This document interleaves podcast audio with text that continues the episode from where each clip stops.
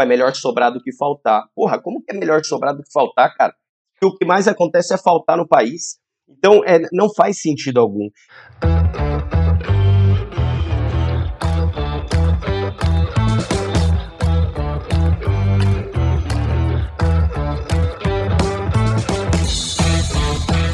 Bom dia, boa tarde, boa noite. Está aqui para mais um episódio do Desnegócio. Para variar, a gente vai falar de alimentação, que é um tema que a gente gosta bastante, eu e o Aziz. Não só porque a gente gosta, mas também porque a gente está vivendo um momento que a alimentação voltou para a pauta das discussões, é principalmente porque o Brasil voltou para o mapa da fome, depois de muitos anos fora do mapa da fome.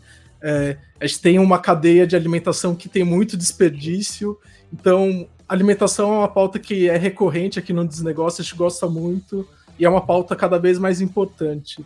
E Aziz, fala aí, o que, que, que, que você fala sobre esse assunto aí, que eu sei que você gosta bastante. Davi, Lucas, Guido, você que está ouvindo a gente, prazerzão. Tá num território, como o Davi falou, a gente até antes de começar falou: caraca, velho, a gente já recebeu o Kiko da Ação da Cidadania, que foi um episódio imperdível. A gente tem dentro do repertório a Morena Leite, que a gente soltou agora um TBT recente, falando muito desse território. E não é à toa, acho que tem a ver, óbvio, pela carreira, pela nossa correlação com pessoas à nossa volta, pelo um lugar que a gente admira e que fascina por uma necessidade social, como o Davi falou, mas eu acho que é um celeiro de muita oportunidade. Não é à toa que muita gente fala que as food techs, eu nem gosto do termo tech, mas coisas relacionadas à reconstrução do cenário da alimentação, ou investigar de onde a comida vem, ou lidar com o desperdício, tem uma fala de uma pessoa muito legal que faz parte da minha rede, que é o Eduardo Eisler. Eduardo Eisler é um dos caras que investiu na LET, é um cara ex-Tetra Pak, é um cara que ajudou a montar, estruturar, profissionalizar a agroindústria. A agroindústria é um dos principais produtores de leite do Brasil. ele fala que o problema da fome não é a fome, é a logística e o desperdício. E aí, óbvio que indiretamente a gente rebate, rebate nisso, né, Davi? Seja para a gente ou seja para o nosso público. A gente viu que também a audiência quando se fala de água, comida, a audiência ela busca muito esse lugar e a interação de você que está assistindo pra, com a gente é muito importante. Tem um exemplo clássico que foi uma negociação de banana orgânica que surgiu depois no episódio da bananinha paraibuna que estava com dificuldade de encontrar esse tipo de demanda local. Então, acho que mais do que trazer um conteúdo inspiracional, a gente fez questão de olhar para o território do desperdício, da alimentação e da tecnologia com pessoas que estão fazendo. E gente está sem cabelo em termos de desgaste, correria de trampo, ou seja, gente que ainda não realizou, até porque não é um território que se realiza, né? Para mim, a realização da Food to Save ou de qualquer empresa que está vivendo isso não é necessariamente ter um valuation alto, mas a gente poder diminuir ou impactar mais um problema que o Davi falou que é um problema crônico, né? Insegurança alimentar não é uma pauta de quem é pobre. Inclusive, às vezes é uma pauta, inclusive, de gente que tem consciência, mas não do que come e morre por causa disso também, né? Então a gente vai entrar em vários territórios. Então, Lucas Guidão, prazerzaço ter vocês aqui, oportunidade ótima de ter vocês, enfim, da gente entrar nesse território que para mim é importante. Show de bola. Davi, Assis, prazerzaço também conhecê-los aqui, a gente poder bater esse papo. Sensacional, um território que está na nossa essência, o nosso DNA, então a gente vai falar realmente o tema, você bem colocou aí, né? Tema logística, a gente vai falar bastante disso aí, a deficiência logística que a gente sofre isso numa série de processos. Então, vocês tiveram aí um episódio incrível aí do Ação Cidadania, que eu, eu tive o privilégio de escutar e acompanhar, e, e, realmente fala muito disso também, né? E é uma das frentes que a gente atua, né? Então, a gente nasce com, nascemos com uma solução com propósito, né? Como a gente já classifica a Food Save, vai muito além de um valuation, né? Fora do mercado, mas vem pelo impacto de milhares e milhões de pessoas, né? E é, é por isso que a gente nasceu. Então, prazerzaço bater um papo com vocês, bora lá. Tem um outro gatilho importante, Guidão, vou só antes de puxar, porque que é o momento que a gente fala de poucas alternativas, né, em relação a aonde pedir comida, né? O Davi, a gente estava falando antes do, do Uber saindo do território de São Paulo, o iFood crescendo 400%. E eu tenho um amigo meu que está empreendendo um negócio menorzinho, que é o App Justo, o Rogério, que está criando um modelo super legal, conheço, criando uma. Cara. Hã? Legal, sensacional. Rogerinho eu conheço, gente boa. Pô, Rogério é irmão de prédio, velho. Irmão Animal. de prédio da minha avó ali. Então o cara Pô, tá animal. na batalha de olhar para o empreendedor, que não é empreendedor nem a pau, né? O, o, o subfuncionário do entregador e trazer mais dignidade para ele. Mas vocês têm um território também interessante como solução tecnológica, Guido. E aí trazendo um pouquinho do seu oi aí, já trazendo um pouquinho só desse caldo aí, que eu fiquei com vontade. Sim, sim, legal. Prazer da visão, prazer, Aziz. É, prazer fazer essa troca aqui com vocês hoje, falar um pouco de tecnologia, falar principalmente sobre essa causa aí. E, e, sobre a sua questão de, de pedir comida, cara, eu sinceramente não sou um cara muito tecnológico nesse sentido de usar para esses fins a tecnologia. É, apesar de eu ser um construtor, basicamente, é, eu não sou o melhor cara para responder aonde pedir comida e nem que pedir, que, que restaurante pedir, nem que tipo de comida pedir. Eu sou um cara também atípico em relação à comida, cara. Legal. Deixa eu, assim, deixa eu fazer uma, uma breve uh, introdução. Então, a gente está aqui com o Guido e com o Lucas da Food Save. A Food Save é uma solução muito bacana que combate o desperdício. Eles vão explicar um pouco melhor o modelo. E é interessante que eu conheci a Food Save é, via a Paula do, da Pequenas Empresas é, Grandes Negócios. Ela falou da Food Save. E aí depois a gente entrevistou o André Soller. Ele falou da Food Save. E nesse meio tempo, o Guido, que é amigo de longa data, a gente é, teve lado a lado nas trincheiras lá do iFood desde 2011, a gente trabalhou muito tempo junto. E aí o Guido foi lá e entrou na Food Save. Então, assim, conspirando, o mundo conspirou para a gente se conectar de alguma maneira. Vou ter que é, falar, né? Vou ter que é, falar do que tema, falar. não é possível, né? Não, não tem que falar, putz, é um monte de gente falando e de repente o Guido entra. É muito. Não tem, não tem como brigar contra o universo. Lucas, conta um pouco aí. O, a Food Save ela entrou nesse mercado né, de combate ao desperdício é, existe já, é, principalmente no Rio, a questão do, do mercado dos vencidinhos e, e nas periferias, né, o, os mercados que vendem produtos perto do, do, prazo de validade, tem a famosa xepa da feira, é, tem vários modelos análogos ao, ao que vocês fazem. A gôndola, a gôndola vermelha dos mercados ali no canto. Vou falar disso, isso, isso é um clássico, e, exato. E, inclusive, tem empresas trabalhando exatamente no, na questão dos vencidinhos, né, com modelos de startup dentro dos vencidinhos. Mas eu queria falar que vocês falassem um pouco melhor, é, assim, como que, o que é a Food Save, como que vocês trabalham. Legal, Davi.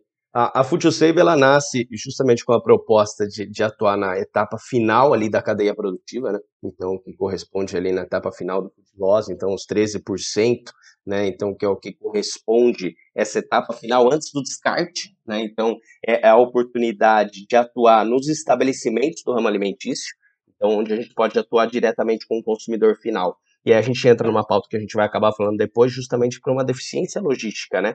Quando a gente entra em outras ações, como a própria doação em si, a deficiência logística, né, permite que o nosso modelo de negócio consiga, de forma muito eficiente, né, combater o desperdício. A FoodSave nada mais é do que um marketplace que conecta estabelecimentos do ramo alimentício, né, atuando com os excedentes de produção. O que, são esses excedentes? Produtos próximos à data de validade, então os vencidinhos, como você colocou, né? Produtos que não foram consumidos ao longo do dia dentro de uma padaria, de uma confeitaria, de outro estabelecimento, né, do ramo alimentício, e também produtos com características estéticas, né, que são julgados ali pela sociedade que acabam sendo rejeitados. E aí eu gosto de trazer, por exemplo, o hortifruti, né? Uma banana um pouquinho mais madura, uma maçã um pouco machucadinha, ela acaba sendo rejeitada ali na gôndola e infelizmente acaba indo para o lixo. Então, a Food Save cria um conceito de sacola surpresa, né? Que é muito interessante e chama muita atenção. Eu até gosto de colocar, a gente foi classificado já como você estamos aqui no meio de ex-iFoods, né?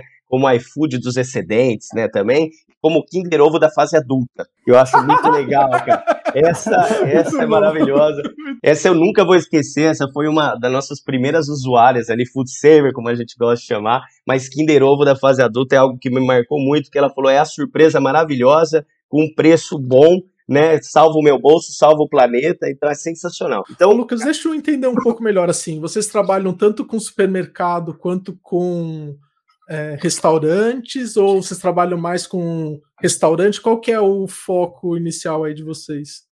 Davi, hoje, padaria, hortifruti, confeitaria, cafeteria, todos os estabelecimentos e próprio restaurante, como você colocou, tem a possibilidade de entrar no app, né? Então é uma questão de adequar a operação do momento do excedente, quais são esses excedentes, né, e como disponibilizar na plataforma. Então hoje a gente tem uma abertura muito grande, né, na, nesse leque de estabelecimentos. Acho que dentre esses também vale citar, por exemplo, é, produção de é, salgados, doces em hotéis que sobram, por exemplo. Acho que entra também, né, o Lucão pode falar um pouco sobre isso aí. Exato. E, e, só um complemento com o que o Lucas estava falando sobre o que é food to save, eu acho que entra também muito num viés educacional de eh, por que consumir uma banana um pouquinho mais escura ou não, é, vários outros quesitos em relação à produção de alimentos, produção orgânica, produção regional. Então, entra, entra muito nesse viés também. Eu acho que a gente vai trabalhar ao longo do tempo da, da vida da Food to Save é, para esse lado também, né? É, Exato, e, quando eu, e quando eu provoquei ali, no, no sentido de a gente é o que a gente quer ser e como a gente é interpretado pelos, pelos nossos usuários, né? Tem esse dilema de posicionamento às vezes a gente acredita numa proposta de valor e às vezes o gatilho de entrada, como você falou, a primeira fase é: caraca, velho, é um iFoodzinho aí, um aplicativo de comida mais barata. Você precisa ter algum gatilho que é um estímulo para a pessoa conectar com aquilo. Depois que ela conecta, ela vai entendendo, aí tem camadas de compreensão até ela entender. Caraca, que da hora, eu tô trabalhando excedente, eu tô ajudando numa cadeia logística mais próxima. Então tem, tem fases do processo, né?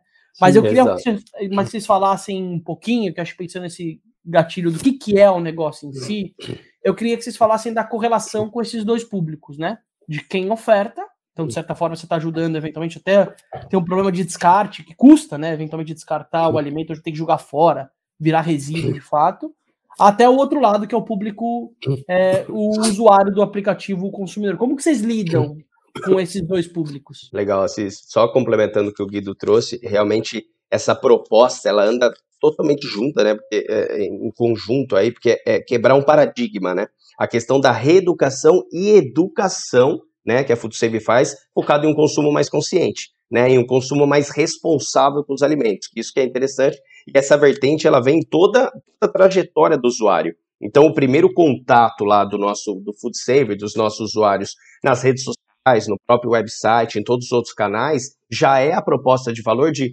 como consumir, como reaproveitar esse alimento, né? Então, como o Guido bem colocou, para abrir os olhos para um tema que, na verdade, já está em pauta há muitos anos, mas que não foi dada a devida atenção, né? E por algumas ineficiências que a gente tem, falando de Latam e falando de Brasil. E aí, falando do que você perguntou agora, de, de usuário, de estabelecimento, a gente atua em modelo triple win, né? Então, a gente realmente é bom para todo mundo que está ali envolvido.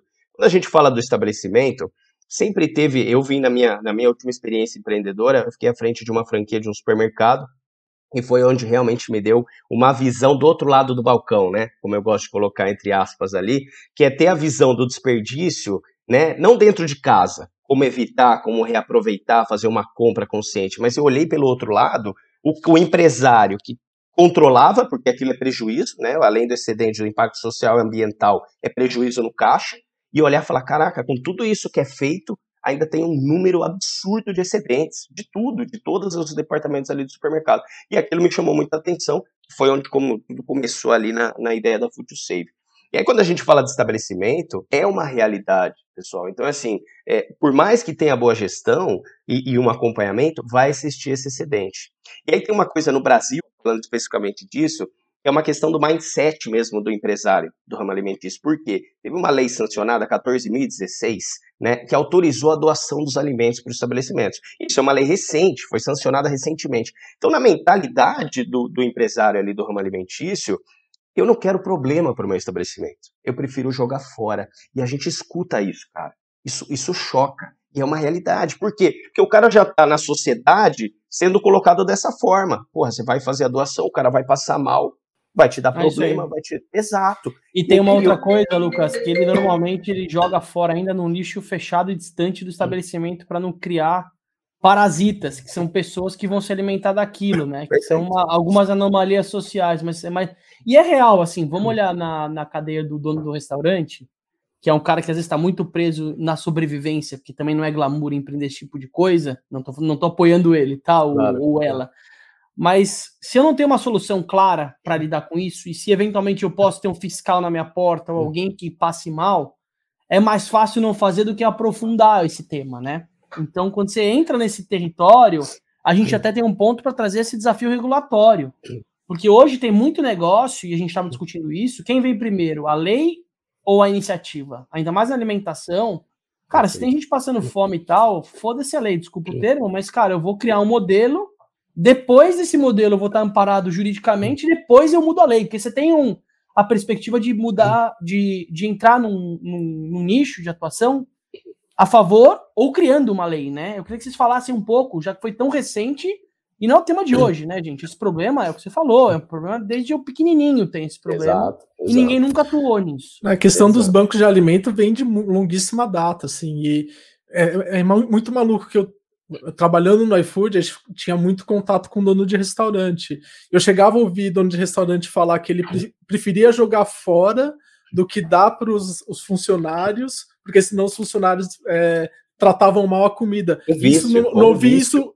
É, e é isso eu não ouvi de um é, dono de restaurante, eu ouvi de vários. Ah. E aí tem toda a questão regulamenta, é, de regulamentação que o Aziz comentou, que é muito recente. Eu mesmo não sabia dessa regulamentação.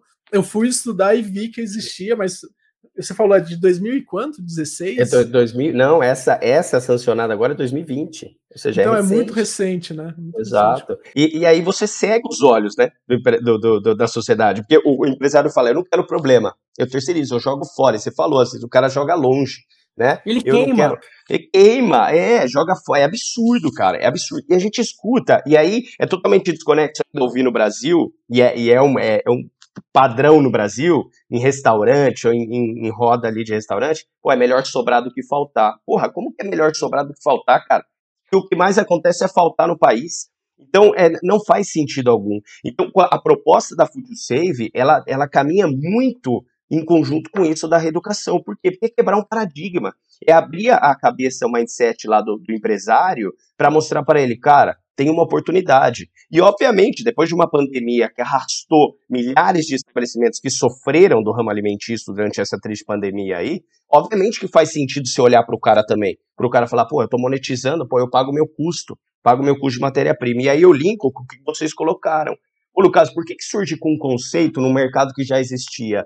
Porque realmente teve que ser de uma forma diferente. Aquela sessão de supermercado, eu tive no meu supermercado por muito tempo, que é o de 50%, 70%, 15% daqueles produtos tavam, que estavam ali saíam para venda. Ou seja, não quer dizer que por, porque, ele tá em, é, porque ele está com alto desconto, que necessariamente ele vai ter a vazão dentro da gôndola. Até porque você migra o cliente. E essa é uma realidade que a gente vê no estabelecimento. O cara que vai numa padaria, ele fala, pô, aquela torta custa 50 reais.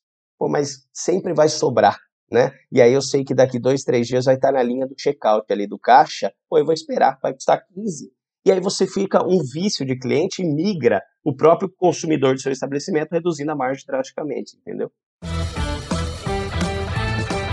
Você vai falando isso, a gente vai associando a vários mercados, sei lá, o mercado do outlet, mercado Exato. de segunda linhas de própria roupa, sei lá, tem várias indústrias que se operam há muito tempo e operam de, uma, de um modelo mais Agora, quando o tema é alimentação, é um território mais complexo, né? Ou seja, Total. não é tão glamuroso empreender o que vocês fazem. Vocês devem passar por vários desafios no bastidores, até isso, né? Exigência, né? Uma coisa é você doar comida.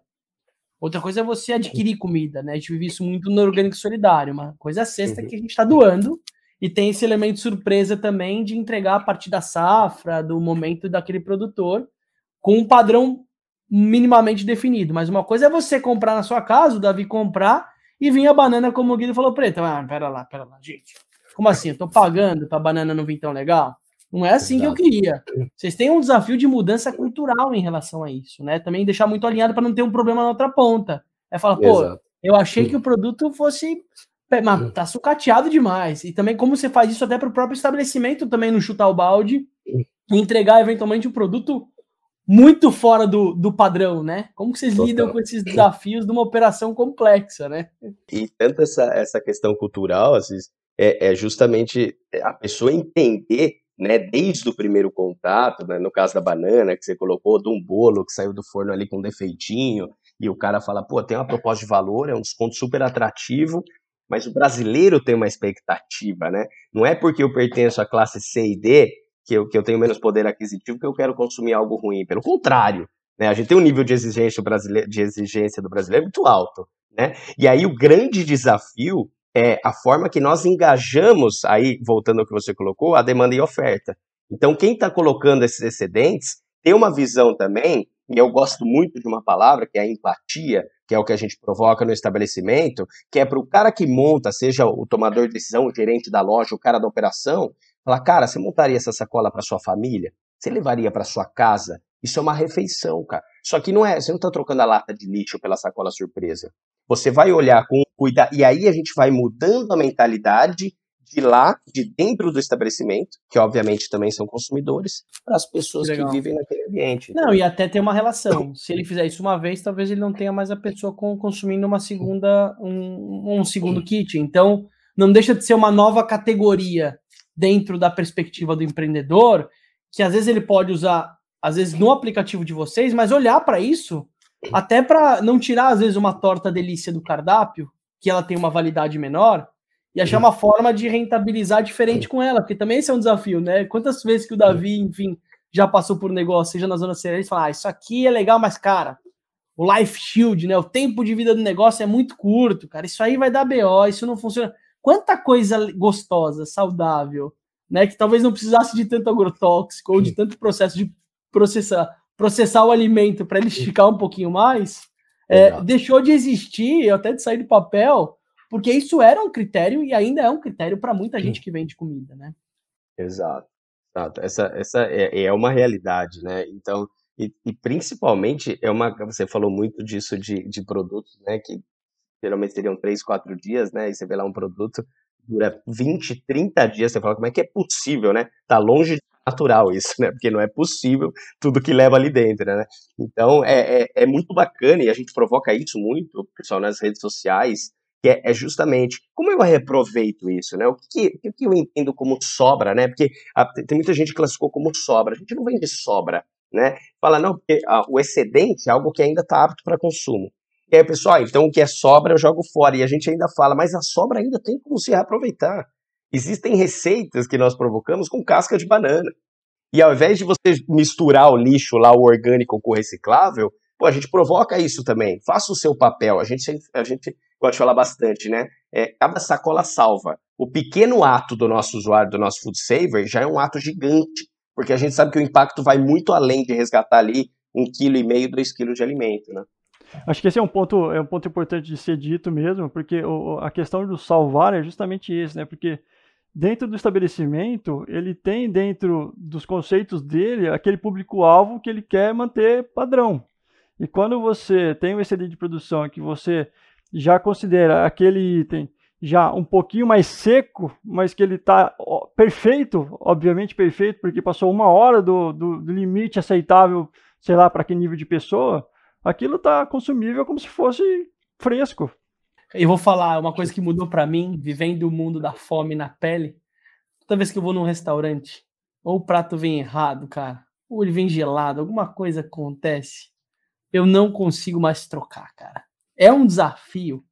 Porque às vezes eu tô socialmente e não falo, não, Aziz, cara, cara, eu não consigo. Se eu pedir um outro prato no lugar, eu vou ficar pensando naquele prato. Você pode até ser criativo e falar, ah, alguém vai comer, vai pra mão de alguém. Você fica, tipo, torcendo, né? Para que alguém tenha pegado, mas a probabilidade, pensando nessa visão higiênica e conservadora de que, mano, joga fora para não dar BO, né?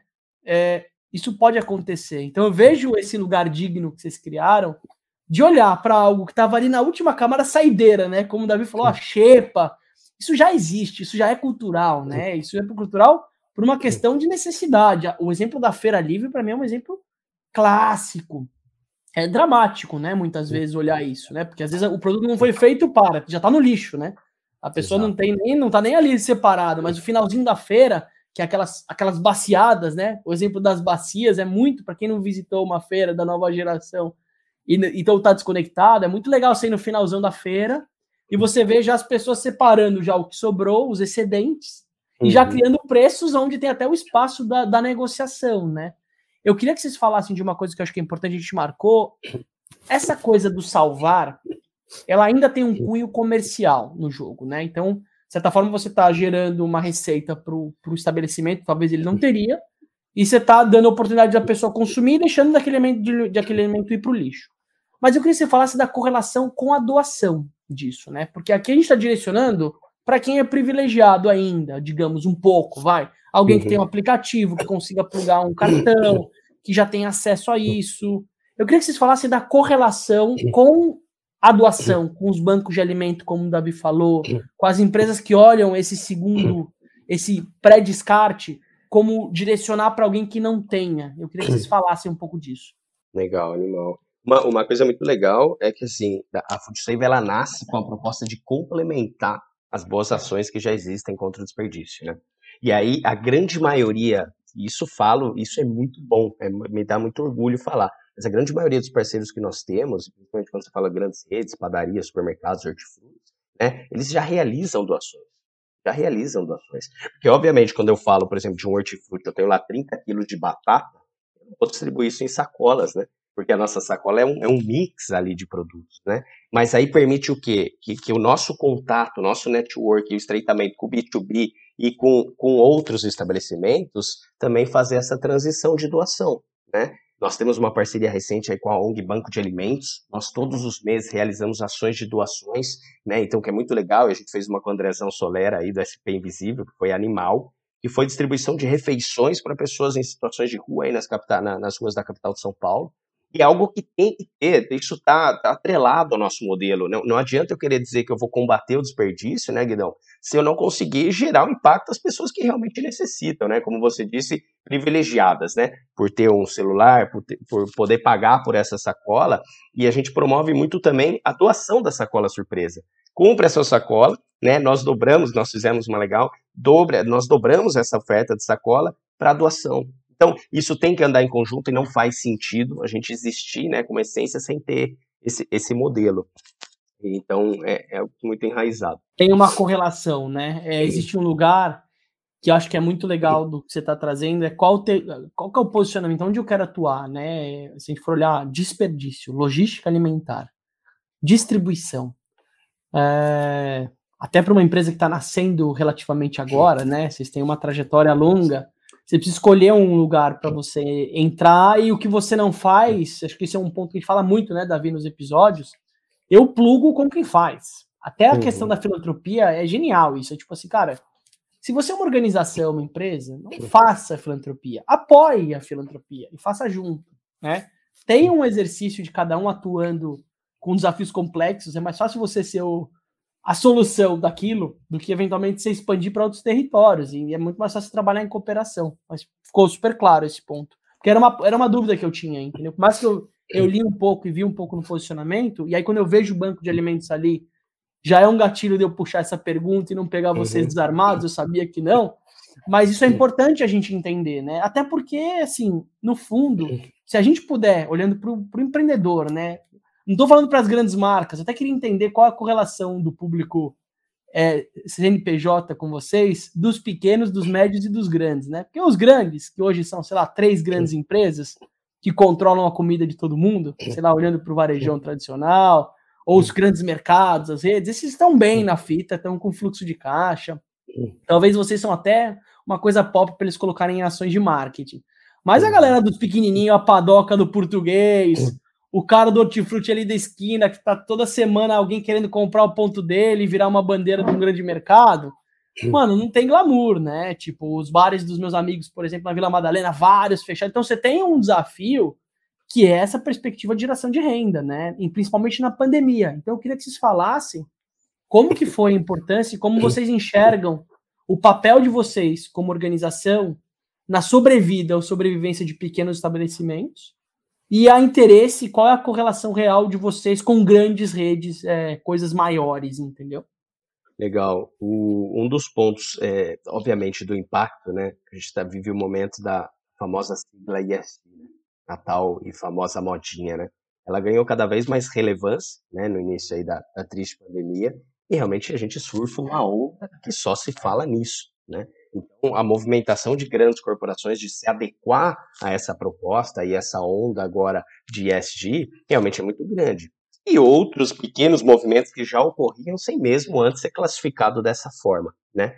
Quando a gente fala nesse modelo, e aí você bem colocou, quando a gente pega grandes redes, e realmente, efetivamente, isso não é afeta, é uma receita incremental, né? A gente gera modelo de negócio, mas aí eu vou corresponder a 0,8% a 1%, talvez, do faturamento do cara, aquilo não vai ser um impacto econômico, né? Então aquilo vai ser uma espécie de um selo sustentável, Né? Então aqui eu luto contra os desperdício de alimentos e efetivamente ele luta, porque se ele está gerando uma receita para aquilo, eu estou gerando um fluxo de clientes para conhecer aquele estabelecimento, levando ele dentro lá através da plataforma, mas ao mesmo tempo ele efetivamente está reduzindo aquele produto que antes ele jogava fora. E aí quando você fala da padaria do português, e aí a gente adequa muito à realidade, o cara paga de uma padaria menor a farinha. O cara paga ali os insumos necessários ali para a operação dele. E ele vê, cada um com a sua perspectiva de valor, o modelo de negócio da FoodSave. Né? Então, assim, eu, eu costumo dizer, e, e, na verdade não tem como não vir em conjunto, o econômico vem no Brasil antes do sustentável, independente do momento que a gente vive. O que a gente faz na, nossa, na, na FoodSave é colocar tudo junto eu salvo a sacola, pô, custou R$15,99, uma sacola que ia custar quase 50 reais, economizei pra caramba, mas ele já sabe que ele está salvando ali. Por isso que é o salvar. Eu salvo o alimento, eu evitei que aquele alimento fosse jogado fora. Só que a padaria do Manuel, ela agradece muito bem, obrigado. Por quê? Porque é uma receita que entra ali que sim, não vai corresponder a 1%, mas talvez 7 a 9% do cara ali, né? Então, porra, aquilo entra e ajuda no bolso do cara, né, do empresário. Lucas, deixa eu aproveitar aqui é, e falar um pouco da jornada, assim, como que vocês começaram, como que surgiu a ideia? Eu sei que você está na Espanha e a, a, ideia surgiu na Espanha também. Eu queria que você falasse um pouco como que foi a jornada e como que o Guido entrou no, nesse barco também, né? Que ele é um co-founder um, que entrou um pouco depois, né? Pô, essa, essa, essa parte eu adoro falar e eu falo com, com maior transparência, né, Guidão? A gente fala aí. Bom, a ideia, a ideia surgiu até, falei um pouquinho antes, a ideia eu tive nos últimos anos né, na Espanha com a minha família à frente de uma, uma franquia de supermercado. Né, então foi onde realmente eu vivi a questão do desperdício, comecei a olhar com outros olhos, de uma forma muito diferente, a ponto de olhar, né, mergulhar nesse tema e olhar essa movimentação cultural na Europa que é completamente diferente. Né? E através de um benchmark aí total que tem no mercado, existem já soluções muito fortes fora do Brasil, né, na Europa e nos Estados Unidos, né, olhar para o Brasil e abrasileirar, como eu gosto de colocar, né, para um cenário, para um país que realmente precisa disso, né, porque é, uma coisa é olhar numa Europa, no quintal europeu, como eu chamo os Estados Unidos, né, comparando aqui com nós, com, com, com nós que estamos aqui embaixo na América do Sul, né, é, é, é de justamente falar assim, realmente eu vou atender quem realmente precisa, realmente eu vou favorecer as pessoas que vão agregar valor ali de salvar um alimento de R$10,99 que efetivamente faz parte da composição da cesta básica do cara, que sofreu nos últimos três anos um absurdo de inflação, e realmente eu sei que faz a diferença. Então isso é legal. Então a ideia surgiu, primeiramente foi o Murilo, né, que também, também veio do iFood, Murilão que eu acho que o Assis conheceu, né, no, no Rio, então o Murilão entrou com a gente, é o nosso CMO hoje, então a gente desenhou, saiu do post-it aquela ideia lá no finalzinho de 2020. Aí a gente vendeu a primeira sacola via Instagram em maio de 2021. Então tudo era, tudo rolava via direct. Era eu e Murilo fazendo de tudo, né? E aí a ideia de ter o app, né? Justamente para melhorar essa experiência, para fazer uma jornada legal, para construir aquela proposta de valor e até para adesão, né? Do, dos estabelecimentos. E a gente lançou um site então foi uma, uma sacada muito legal, foi uma das melhores sacadas que a gente teve para quê? Para melhorar essa experiência de compra do usuário, a coleta de informações, né, a, e a, dar um pouco mais de credibilidade a um MVP cru, né? Porque basicamente era eu e o Murilo e um tablet, né? E, e muito gogó. É o que a gente precisava para convencer, né? E aí, como muitas startups, nascemos dentro de uma software house, né? Que o que todos gostam de dizer é que tem começo, meio e fim, já sabendo do fim, né? Mas aqui já aproveitando, né? Pelo contrário, tenho muito a agradecer. Nascemos ali dentro da Software House. E eu brinco, né, Guidão, que eu não tive, infelizmente, nenhum amigo de tech. Quando você fala faculdade. de software, software house, conta mais pra gente, porque isso é, é válido para quem tá começando aí. Cara, eu, bom, falando de software house, é assim, cara, imagina que você não tem aquele amigão que fez uma federal, aquele cara do tech, né? Você só teve cara do comercial, do marketing. Pô, é o meu caso, tá? É, então, é. Graças a Deus, Guidão apareceu na nossa vida. Mas a gente nasceu numa software house, então basicamente a gente terceirizou o que era a nossa tecnologia, né? E aí eu comecei a viver o que vocês já sabem mais do que eu, né, Guidão? Que a frustração que é a tecnologia no sentido de time, de não ter conhecimento, né, da, da, dos avanços, né, e ficar refém disso, né? Então a gente evoluiu nisso, não tinha um CTO, então eram os outros sócios, e a gente foi evoluindo, entregou o app, cru, né? Mas a gente não lançou dessa forma, tinha uma série de ajustes a serem feitos, até que o Guidão surgiu nas nossas vidas, né, Guido? E, foi... e falou, cara, Cara. Joga tudo fora, velho. Isso aí não funciona, mano. Fala aí, Terceirizar a demanda de código, você tá lascado. Vê lá o que você vai falar. Não, aí, não, não, não, Eu acho que, sim, obviamente sempre, sempre tem problema. Tudo que é novo também tem problema, mas eu acho que, como toda startup, eu acho que é um, é um bom começo. Eu acho que é talvez o, caminho mais viável começar por uma software house. Obviamente que talvez de menor custo possível, porque precisa ainda viabilizar a ideia, precisa provar a ideia, precisa provar o funcionamento do produto, mesmo que seja um microproduto, um MVP que seja. É, então, faz todo sentido quando é uma startup começar, acho que de baixo mesmo, ir entendendo, ir construindo. E eu acho que tudo depende da quantidade de grana que você também tem para começar, né? porque, e também de tempo, porque tem, uh, tem um momento, você, precisa fazer aquilo naquele, naquele, naquele momento. E, pô, os caras venderam Instagram, cara. Como que eles faziam isso? Vendiam, eles iam, eles mesmos recebiam a ligação, ia lá, buscava e entregava, eles mesmos faziam tudo. É, pô, então ter colocado isso para rodar eles mesmos, sem conhecimento nenhum de tecnologia, a princípio, né, de usuário final apenas, é, conseguir viabilizar uma plataforma ali por alguns meses que seja, até de fato começar a engrenar numa estrutura interna de tecnologia, pô, muito legal que foi feito pela software house por eles e tudo mais, né? É, o que você está falando é muito bom. E eu gosto de reforçar que às vezes as pessoas se perdem em começar um negócio com uma tecnologia muito sofisticada, uma captação muito embasada em etapas claras do que precisa ser desenvolvido. E aí os projetos não acabam nunca, né? E a empresa acaba antes do que o projeto, né? Então acho que tem esse exercício da prototipagem que hoje está muito mais glamouroso em falar e tal, é, desses, desses POCs, né? Dos termos que é tipo você tem uma validação, mas é legal, Lucas, se reforçar, e o Guido já trouxe, ainda bem que o Guido já trouxe, cara, a vulnerabilidade como ela é, sabe? Fazer pedido no WhatsApp, criar umas artezinhas de apoio, fazer um sisteminha que está conectado no e-mail, que você precisa ver se entrou e-mail.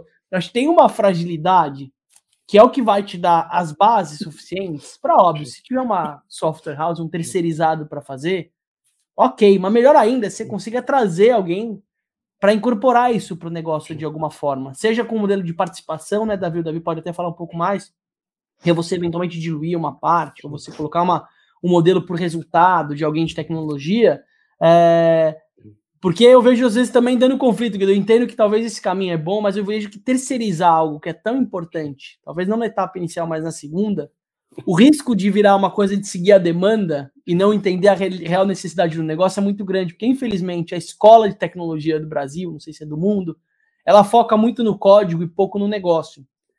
E é difícil você pensar necessariamente em ter alguém que está recebendo uma demanda que nem você, como Lucas empreendedor, tem clareza do que você precisa. Sim. Então a chance de dar um puta pau é, é, grande, né? Então, eu queria que vocês falassem, Guido, e não, no lugar de exposição da, de quem fez, óbvio que teve um papel até como aprendizado, né? Cara, serviu para perceber que não é isso que a gente precisa, vamos seguir para frente, mas é óbvio que tiver, tiver, deve ter tido entregas relevantes, mas eu queria que você falasse essa correlação, Lucas e Guido também vindo de fora, chegando, é como verticalizar, por que verticalizar a tecnologia, ou trabalhar isso como um parceiro, ou começar mais low profile, começar um pouco mais simples. Eu queria que vocês falassem disso, porque é uma etapa, às vezes, vital para muitos negócios, né? Se o negócio Sim. hoje de vocês é um app, hoje o centro de tudo que vocês fazem é uma tecnologia, né?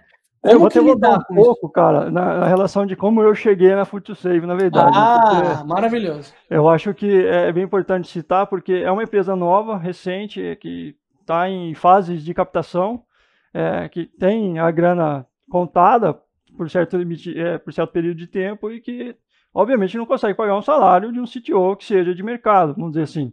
É, então, como que traz uma pessoa para trabalhar no mercado de trabalho para uma empresa que está começando?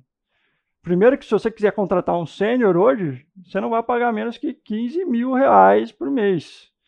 Já não cabe no caixa, basicamente, para ter uma pessoa, né? Então, veio lá de trás já uma iniciativa que eu tinha de conversas com amigos, com Rui, com primos, é, sobre realmente a questão, a causa do que é a Food Save, né? O desperdício, a regionalização da produção, é, como que a gente resolve esses problemas sociais mesmo, né? E aí acho que meio que foi um, um, casado assim do Lucas ter me achado no LinkedIn e, e ter trazido essa ideia, assim, pô, eu falei, cara, que legal, cara. E, e, começamos ali aqueles fleites tal, mas eu já estava em várias outras entrevistas, eu tava, já tinha começado a trabalhar numa empresa americana e que eu tive que falar, porra, cara, eu vou ter que abandonar. Em dólar, velho. Em dólar, dólar, ganhando em dólares, eu falei, porra, não vai dar, cara. Eu, porra, eu pensei bastante e conseguimos, é, de fato, fechar o, o nosso, o nosso contrato, parceria aqui, basicamente. E desfiz o negócio lá, do negócio americano, e falei, porra, vamos em frente, vamos atacar isso aí, porque é o que eu acredito. Eu acho que eu vou estar muito mais atarefado, mais, muito mais preocupado, com, com um tempo completamente ocupado, mas que meu coração vai estar cheio também. Então. Guidão, Guidão, é, Guidão, Guidão, precisamos fotografar isso. Isso é animal, o Lucas fala, ah, é, encontrei no link. Santo LinkedIn, velho. Parece muito romântico. Eu mandei aquela mensagem à noite.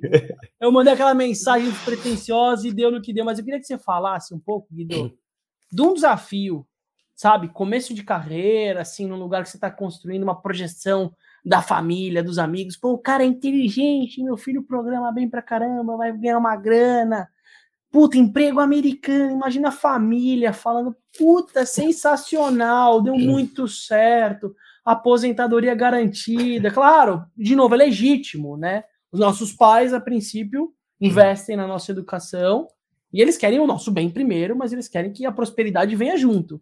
E você escolhe trabalhar numa empresa que vai lidar com o resto de comida, com os caras aí X que estão Os caras na Espanha. o cara lá do outro lado. Mano, que não tem grana pra pagar e nenhum contrato claro de sociedade ainda, mas ó, vai dar certo. Cara, eu queria que você falasse internamente o que, que é esse lugar de toda escolha é uma renúncia? Como que foi pro Guido tomar uma decisão dessa? Putz, cara. É, só, só um complemento, na verdade, com relação ao que você disse antes sobre a escola de tecnologia.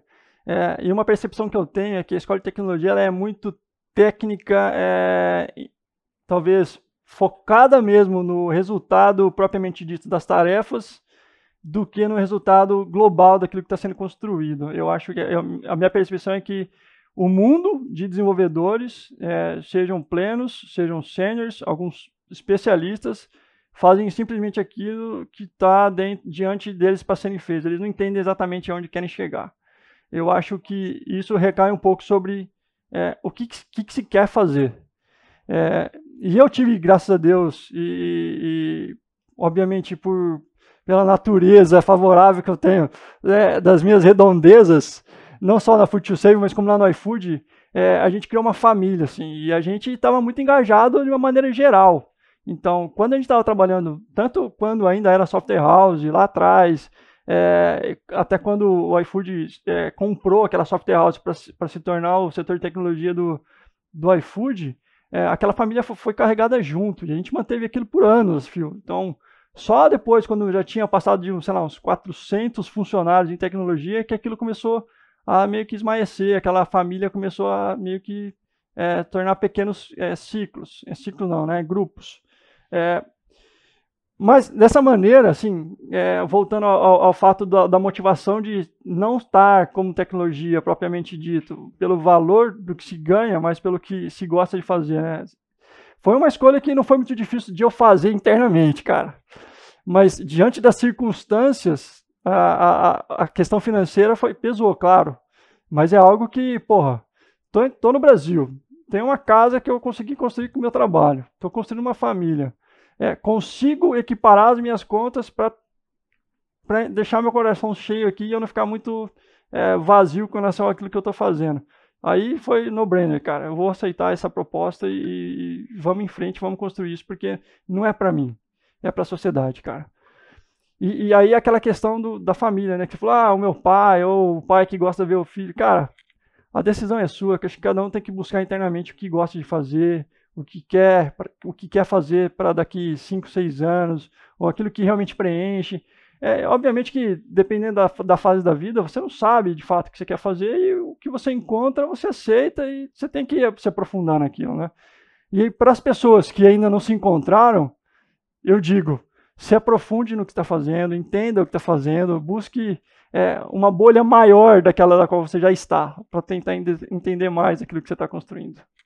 E faça, né, Guidão? E dê o primeiro passo, né? Que é o E que o Assis faça. falou, porque falam aí, o feito é melhor que o perfeito, né? Pô, dá o primeiro passo. Hoje a gente vai fazer com uma estrutura com o Guidão e já com um time de tech, vai fazer uma atualização, uma mudança, a gente fica lá quebrando a cabeça, preocupadão. Porra, era no Instagram, pô, dava, desculpa, mas dava merda pra caramba, bicho. Era o tempo inteiro. Mas se eu não validasse daquela forma o modelo, não ia ter nada. Ou seja, arregaça a manga e vai. É, a, a- a gente fala que os primeiros, os primeiros é, investidores ali, né? Além dos sócios, pô, tivemos cinco estabelecimentos em São Paulo, no tamanho que é capital, para acreditar num tablet, num PPT, e falar, meu, a gente vai vender excedente, cara, você vai vender meu produto, o negócio vence amanhã, bicho, você vai me dar uma dor de cabeça, sabe? E aí o Guido, né, é, é, é para a É. sociedade, o impacto é muito Exato. maior. Nesse momento eu escolhi a causa, assim, eu não sei se eu respondi a sua pergunta, Assis. O que, que você acha? Animal. Eu acho que eu te deixei em dúvida, cara. Se você tiver alguma ideia de negócio, se tiver alguma coisa relacionada com o Lucas e com o Guido, com o Food to Save, você fala com a gente. Desnegócio é conexão. A gente não é ponte, a gente vai conectar de fato. É, então, se chegou até aqui, você ouvinte, faça essa conexão com a gente ou, ou com eles. Ou se não, encaminhe esse episódio para alguém que você acha que faz sentido ouvir, porque pra gente é muito importante.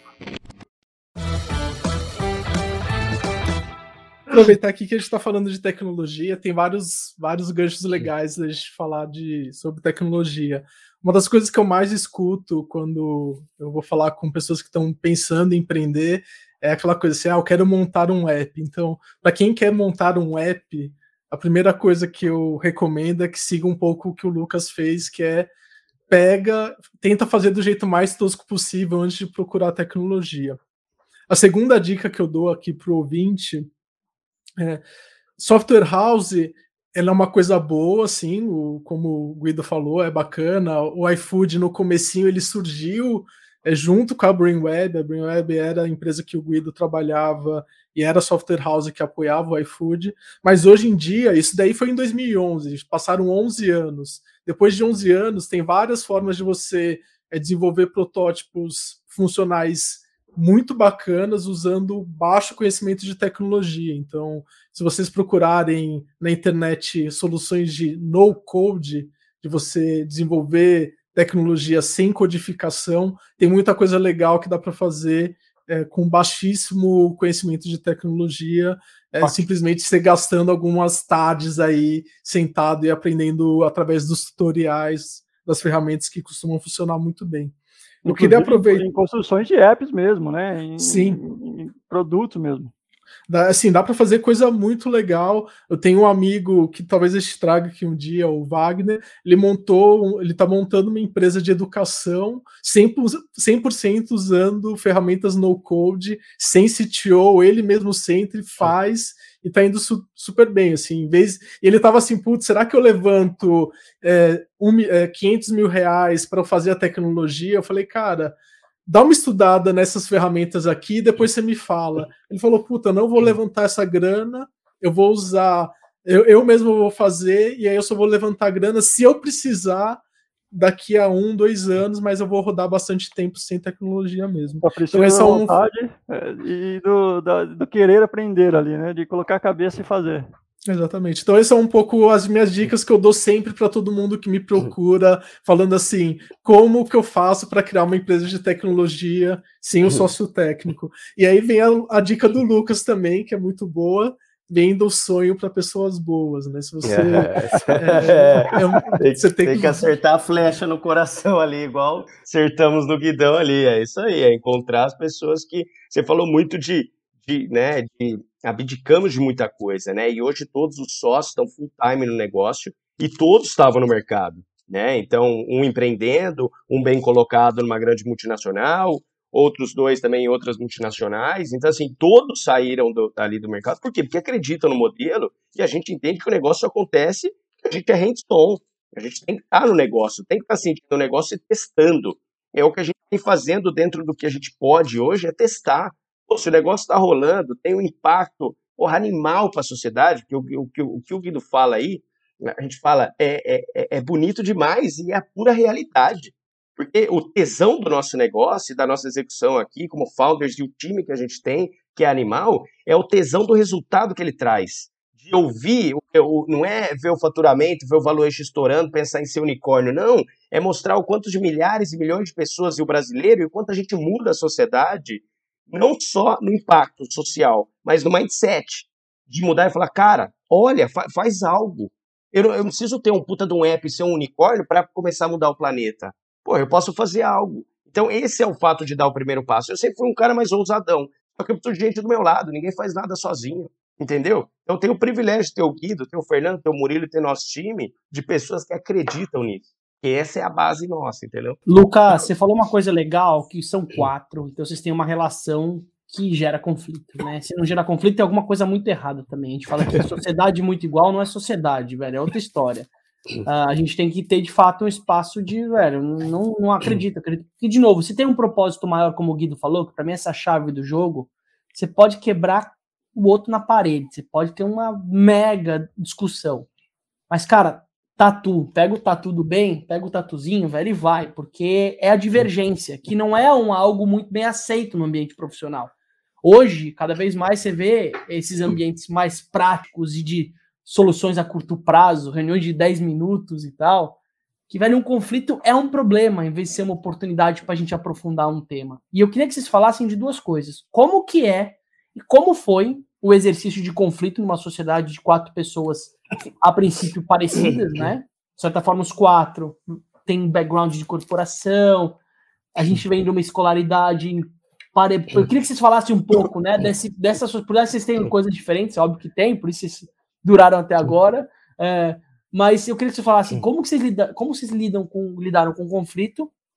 E outro ponto que eu acho que é legal, se todo mundo, vixe, se todo mundo deu salto junto, porque esse é um ponto importante. Às vezes tem uma coisa meio assim, calma, galera, vamos tocar final de semana. Hum, não, ó, puta, eu não vou conseguir ainda, eu preciso receber uma meta daqui seis meses. Segura mais um pouco que eu já entro. Tem um jogo desse desmame corporativo e eu queria que vocês falassem como foi, não tem um mundo exato, né, Davi? A gente já falou muito disso. Tem gente que vai de uma vez, tem gente que vai parcialmente, tem gente que, inclusive, usa a empresa para testar coisas lá dentro. Eu queria que vocês falassem como foram esse momento do integral, estamos no jogo, all-in, de uma sociedade, e, consequentemente, como vocês aprofundam o conflito e a relação societária. Guidão, eu vou puxar o, como ele colocou bem aqui, o desmame corporativo, e você puxa a nossa relação, porque o Guidão é, é o Buda do nosso grupo, é a solução e a calmaria que a gente precisa, e a, e a verdade... Eu falei, eu falei pro Aziz que o Aziz ia gostar do Guido, que o Guido ele tem uma, um, uma cara assim meio de Buda, assim, eu lembro quando o pau tava torando no iFood, sempre era o Guido que via com a, Pô, uma calma. Mas, cara. Assim. Mas sabe qual é o segredo? Não é nem ele, é o som dele. Ele comprou um microfone que dá uma esfumaçada na voz. e é tipo, no final tem quase um busque conhecimento. Tipo, Cara, palavras sábias do Guido. Mano, esse microfone seu, velho, eu vou ter um aqui só para algum tipo de reunião. É que o pessoal cara. não Mano, sabe, mas o Guido, ele é, ele é faixa cara. preta de karatê, não é, Guido? Não, ele avisou isso depois. Quando ele avisou isso, mudou o tom da conversa no grupo dos sócios. Não, só para quem tá ouvindo aí ficar claro, esse microfone aqui é um fio pendurado com uma impressão 3D que está segurando perto da boca, tá, pessoal? não é nada muito esse, é, O CTO tá, tá sensacional. Essa, esse microfone é o que ele usa para mandar os áudios de manhã no grupo, aquelas palavras às sete da manhã, para motivar o time, é animal. Mas, assim, muito legal. Do que você falou da, da desmamada corporativa, e realmente é um negócio, né, que é, é louco, né, porque você abre mão, porra, e, e Assim, eu, eu vim de uma trajetória mais empreendedora, então mais tirado em algumas decisões que eu tomei na minha vida. Aí depois veio o Murilo, Murilo estava no mercado, bem colocado, como você colocou, porra, a família que irado, né? Uma puta de uma empresa, tô crescendo, tem uma carreira, o cara é novo, é o mais novo do time, né? Então falou, porra, muito legal. E falou, meu, é isso que eu quero. Por quê? Porque nesse momento, né, falando rapidamente assim, dos quatro principalmente, falou, cara, eu vou me jogar, eu tô contigo, a gente já se conhecia, tinha trabalhado numa empresa junto, e era amigo, já a pessoa falou, cara, vamos jogar, é irado, é o que eu acredito pra caralho, eu quero ir, entendeu? E aí depois veio o Fernando, e o Fernando também estava bem colocado, e a gente, né, tudo que é falado ali, né, tem que tem que estar tá muito claro, né? É, né? Tem que deixar muito claro desde o início. Eu não posso vender o sonho, mas vender algo mentiroso. Eu tenho que falar real. Falar assim, vai dar merda pra caramba. Não adianta que você acha, porque estabilidade ninguém tem. Você não tem nem na multinacional que você está trabalhando em nenhum lugar. Esquece, cara. Esquece. O que você está olhando aqui é o que você quer para sua vida. Porque assim, ah, o sábado, domingo, feriado. Esquece, cara. Esquece, a sua cabeça não para. Né? A cabeça não para. Não é quando eu tô com a minha filha e com a minha esposa. Pô, você pode ter certeza que se eu tô olhando num restaurante com eles, eu vou estar observando alguma coisa do desperdício, da movimentação ali. A gente não consegue desligar.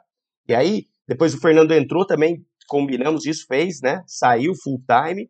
E aí que a entrada do Guidão. Ou seja, é um negócio que foi planejado, que a gente entendeu o momento de cada um e tem muito disso, né, Assis? É, a gente tem que respeitar o, o, o momento do outro, a, a, vida, o pessoal do outro, entender que a gente está no mesmo barco, mas, porra, além de sócio, a gente é parceiro, é amigo, a gente está junto porque deve é, vai dar pau, dá pau, o Guidão vai falar aí, né?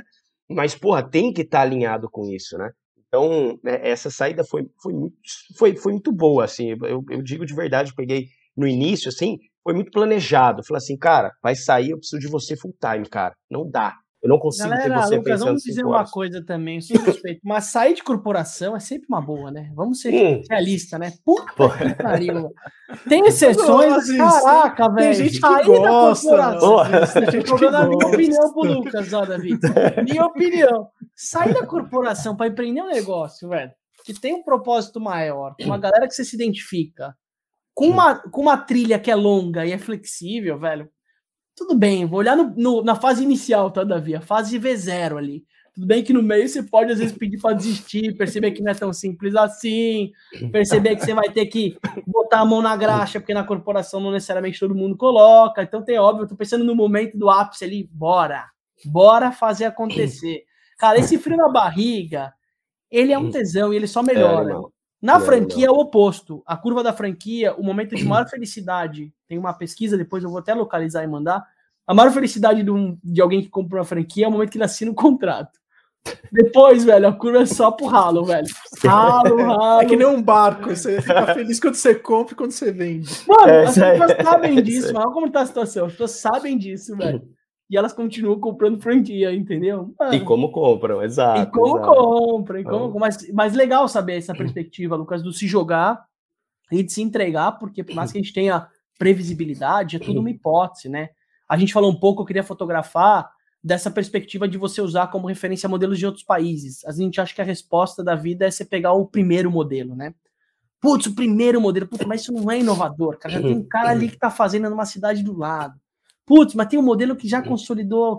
Ou, o contrário, fazer o caminho contrário, olhar algo que aconteceu lá fora, o copycat, né? Que é o copiar e colar ali.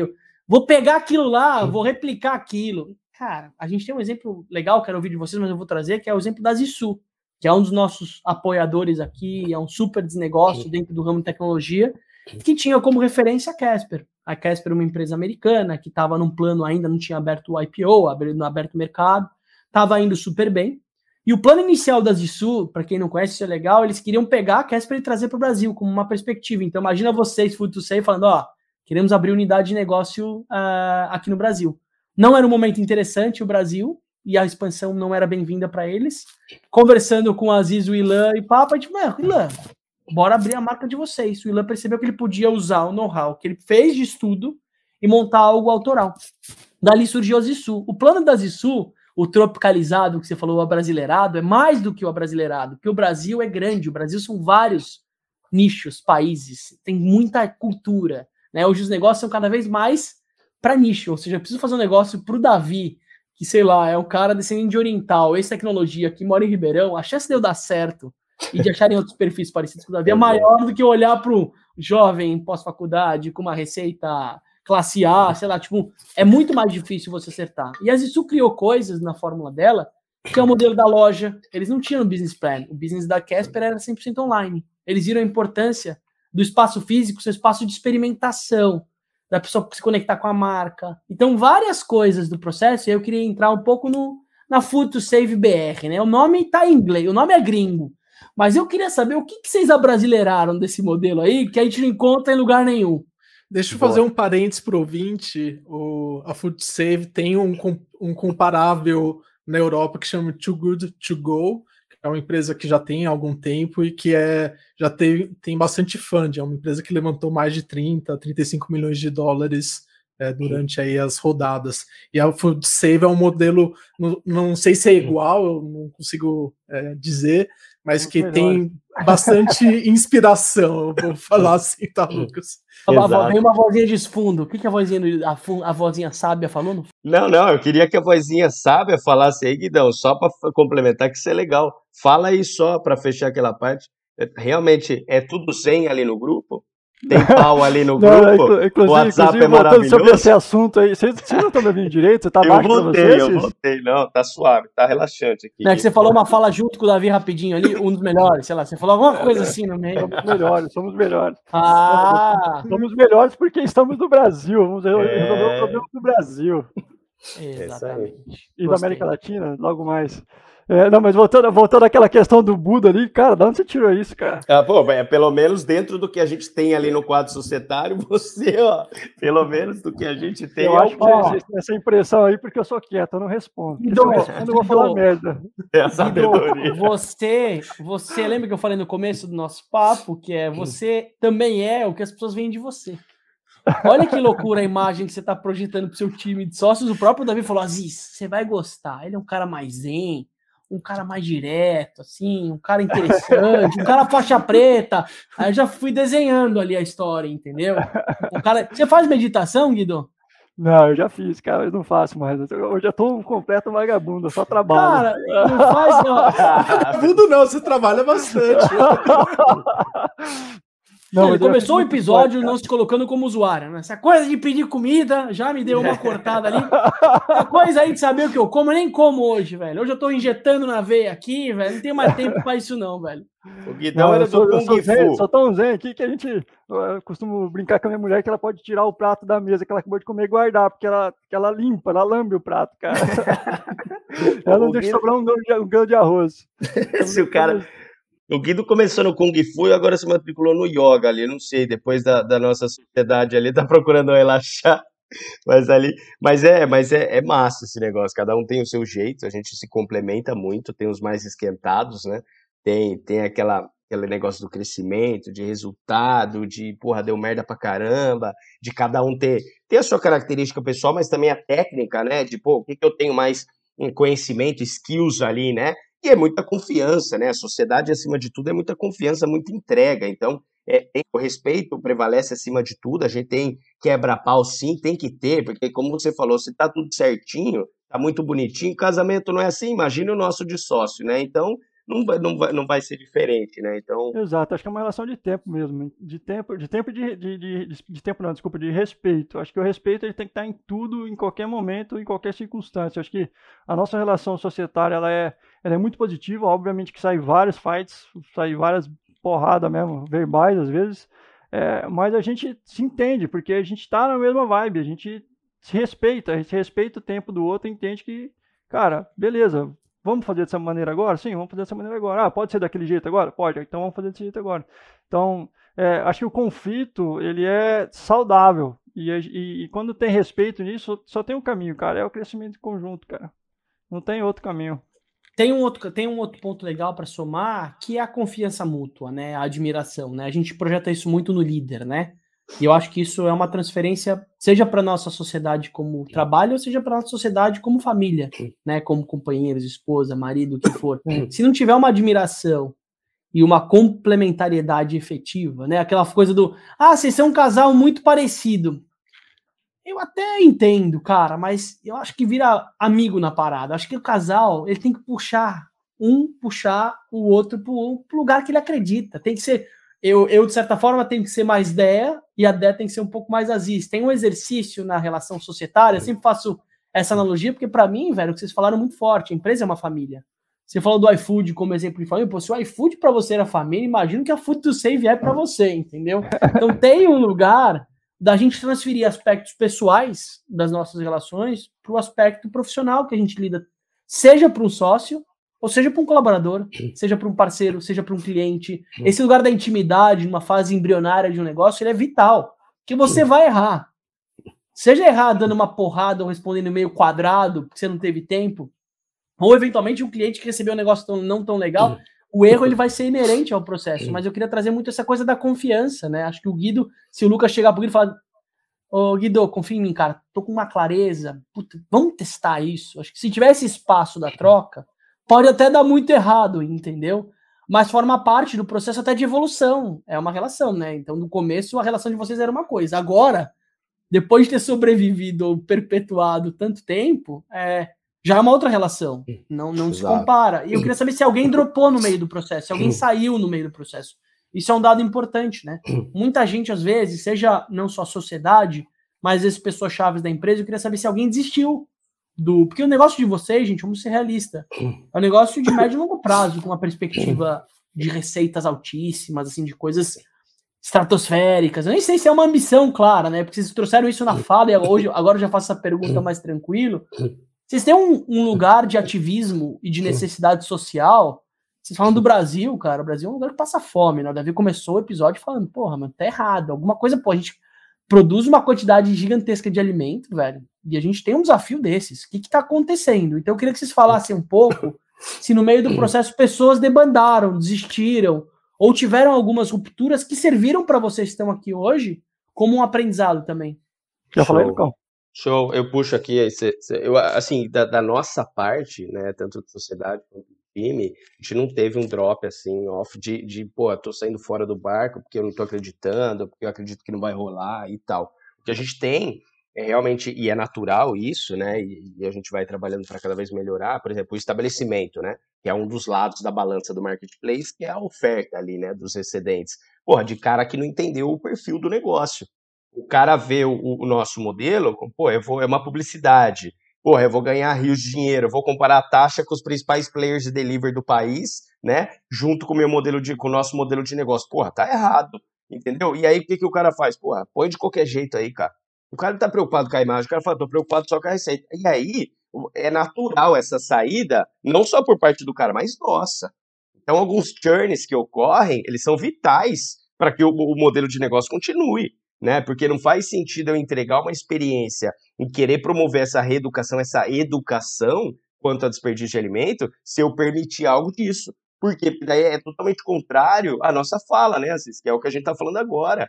A gente olha sim o impacto da sociedade. E se, e se virar unicórnio, e se o valuation em cima, isso seja mera consequência de que geral está olhando para um modelo que efetivamente está causando um impacto positivo onde a gente está tá metido. Porque hoje né, vive num mundo alucinante de valuations, né, de nascimento de startups e unicórnios, justamente que nascem somente para isso, e não nasceu para isso. O Guido tinha a posição da vida dele, os outros dois founders, eu tinha uma outra situação, a mudança de vida, com filha pequena, mudança de país, vai para um lugar, vai para o outro. São, são tomadas de decisão sérias, cara. Envolve a vida pessoal. Então, assim, não é uma brincadeira, não é, porra, eu tô jogando nisso, é porque realmente mexeu muito além de bolso ali. É o que o Guido trouxe, é muito além. E é por isso que a gente brinca, que a gente quebra o pau, mas a gente segue firme e forte cada vez melhor junto, porque isso está muito enraizado nos quatro e, consequentemente, no time. É isso que a gente promove para baixo e para todos, entendeu? Então, isso que é legal. Em termos de time, é, a gente não, não, teve nenhuma, nenhuma baixa assim, oficial é, de, de, sociedade ou mesmo de, de gente que pediu para sair. Acho que é muito mais a, a construção do time ela está se formando, né? Principalmente é, das pessoas que fazem mesmo as coisas acontecerem, comercial, é, toda a parte de marketing. Agora a gente está começando um time de tecnologia e até nesse ponto acho que eu até gostaria de trazer o oposto, né? a gente está agregando muita coisa, porque as pessoas, quando, quando elas ouvem falar, elas querem, elas querem entender, elas querem ajudar. É, outro dia eu estava passando um aperto de tecnologia aqui, e é bom que se diga também que eu também programo, na verdade eu mais programo, eu faço tudo aqui. É, a, empresa tem um time de tecnologia extremamente reduzido, e que a gente está começando a agregar. Eu estava passando um aperto de tecnologia que eu falei, ô, oh, mandei num grupo de, de amigos meus das antigas, eu falei assim, cara, tem uma tecnologia aqui que eu estou precisando de uma ajuda. Cara, o primeiro já levantou a mão, me manda aí, cara. Eu mandei na hora do almoço, o cara trouxe a solução que eu tinha perdido dois dias que eu não conseguia resolver o negócio, cara. E, e, tipo, negócio muito agregador mesmo, assim. Trouxe pessoas que já tinham esse viés de causa mesmo, é, como o Rui, é, que, que, ele é hoje o, o, nosso, o nosso manager de produto, que está agregando muito, trazendo informação de negócio, tem uma carreira muito legal também. É, Então, várias pessoas que tipo, se interessam, querem ali, e às vezes, por conta às vezes, de salário ou não, preferem ficar onde estão estáveis, assim. É, mas de baixa mesmo, a gente não, não teve baixas. Eu queria aproveitar um pouco aqui o conhecimento dos dois aí no mercado. Eu queria entender um pouco, assim, olhando a rede de, de alimentação, né, a, todo a cadeia, onde que estão as maiores oportunidades para o ouvinte que queira empreender alguma coisa relacionada com desperdício de alimentação? Legal. É, bom, se a gente olhar hoje, Davi, a, a, etapa ali, né, da cadeia produtiva, tem uma série de oportunidades que a gente fala do campo à mesa, né? Então, hoje tem uma série de startups que atuam, né, então, e com muito êxito, que eu admiro, porque acima de tudo, a gente não fala de players, né? A gente fala do impacto que a gente causa como um conjunto, né? Então isso que é animal. Você falou de pioneirismo, não somos pioneiros nesse modelo de negócio no Brasil.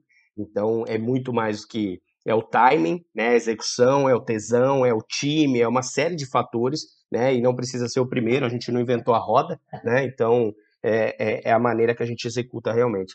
E aí, olhando o Davi na etapa, realmente tem uma série hoje, por exemplo, de startups e de modelos, tanto de, de, de copy né, de fora, quanto inovações aqui no Brasil, do campo. Então, hoje, o de, o de agro está muito forte, realmente. Então, tecnologias de optimizar né, na, na plantação, de, de, sustentabilidade, de algo que seja muito mais sadio para as plantações. O transporte, que hoje corresponde a quase 30% do desperdício, então uma série de rastreabilidade, de acompanhamento né, do, do transporte desses produtos.